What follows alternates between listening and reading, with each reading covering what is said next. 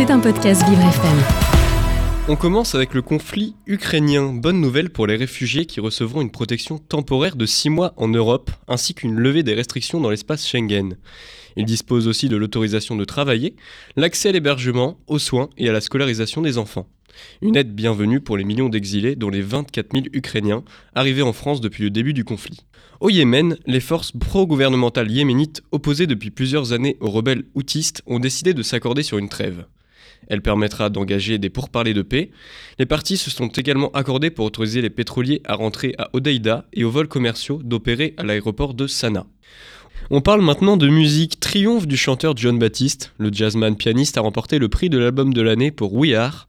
J'aime la musique, j'en joue depuis que je suis un petit garçon. C'est plus qu'un divertissement pour moi, c'est une pratique spirituelle, a-t-il dit avec émotion pendant la cérémonie. La jeune Olivia Rodrigo a elle de son côté le prix de, révélation de l'année et de meilleure performance pop solo pour son titre Driver License. Pixel et bonne humeur, une petite guerre a lieu sur le réseau social Reddit. Chaque internaute peut aider à réaliser des dessins, des drapeaux et autres symboles représentatifs. Le principe est simple, toutes les 5 minutes, chaque utilisateur peut colorer un pixel de l'image avec une couleur. Une multitude de streamers, youtubeurs et autres influenceurs se sont mobilisés pour que la France soit représentée sur l'image. La clôture de cette toile digitale éphémère est prévue aujourd'hui. Merci à tous d'avoir suivi cette chronique, on se retrouve la semaine prochaine pour une nouvelle émission sur les Good News.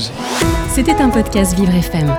Si vous avez apprécié ce programme, n'hésitez pas à vous abonner.